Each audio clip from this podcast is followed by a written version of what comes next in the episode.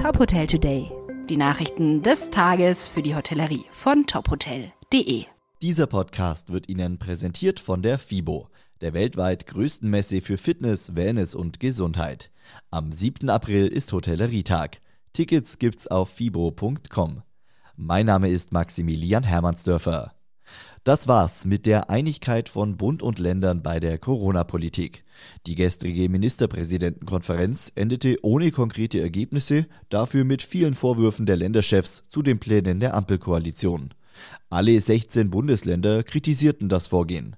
NRW-Ministerpräsident Hendrik Wüst sagte, das von der Bundesregierung geplante Gesetz ist das exakte Gegenteil von dem, was die Länder brauchen, um schnell auf dramatische Corona-Entwicklungen reagieren zu können.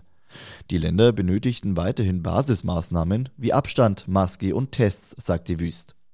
An Bundeskanzler Olaf Scholz prallte die Kritik allerdings ab. Er bedankte sich in der anschließenden Pressekonferenz nur für die konstruktive Diskussion. Das neue Gesetz für das Corona-Management soll heute vom Bundestag beschlossen werden und dann direkt in den Bundesrat gehen. Die Gesetzespläne sehen nur noch wenige allgemeine Vorgaben zu Masken und Tests in Einrichtungen für gefährdete Gruppen vor. Gastronomen und andere Betriebsinhaber, die im Corona-Lockdown schließen mussten, haben keinen Anspruch auf staatliche Entschädigung für ihre Einnahmeausfälle. Das urteilte der Bundesgerichtshof in einem Musterfall aus Brandenburg. Der Gesetzgeber habe laut BGH mit den verschiedenen Hilfsprogrammen seine Pflicht erfüllt. Damit ist das Verfahren rechtskräftig abgeschlossen, möglich wäre nur noch eine Beschwerde beim Bundesverfassungsgericht. Das Schloss Diedersdorf bzw. die Eigentümerfamilie Worms hatte gegen das Land Brandenburg geklagt.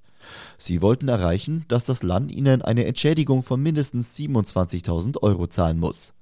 Das Infektionsschutzgesetz sieht zwar in bestimmten Fällen eine finanzielle Entschädigung vor, für flächendeckende Schließungen waren die entsprechenden Paragraphen nach Auffassung des BGH allerdings nicht gedacht. Ob Familie Worms jetzt noch den Weg zum Bundesverfassungsgericht geht, ist unklar. Die Initiative Hashtag Hospitality Helps soll Geflüchteten aus der Ukraine eine vorübergehende Hotelunterkunft bieten. Über eine Online-Buchungsplattform können Menschen aus der Ukraine kostenfrei Hotelzimmer reservieren. Die globale Initiative wird bereits von vielen Hotelgruppen wie Accor, Hilton, Marriott und IHG unterstützt. Insgesamt haben mehr als 300 Hotels in 38 Ländern Übernachtungsmöglichkeiten zur Verfügung gestellt. Hotels, die Teil der Initiative werden wollen, können sich über eine Website anmelden und freie Kapazitäten angeben. Es gibt keine Mindestaufenthaltsdauer, jede Reservierung umfasst bis zu fünf Übernachtungen in Doppelzimmern.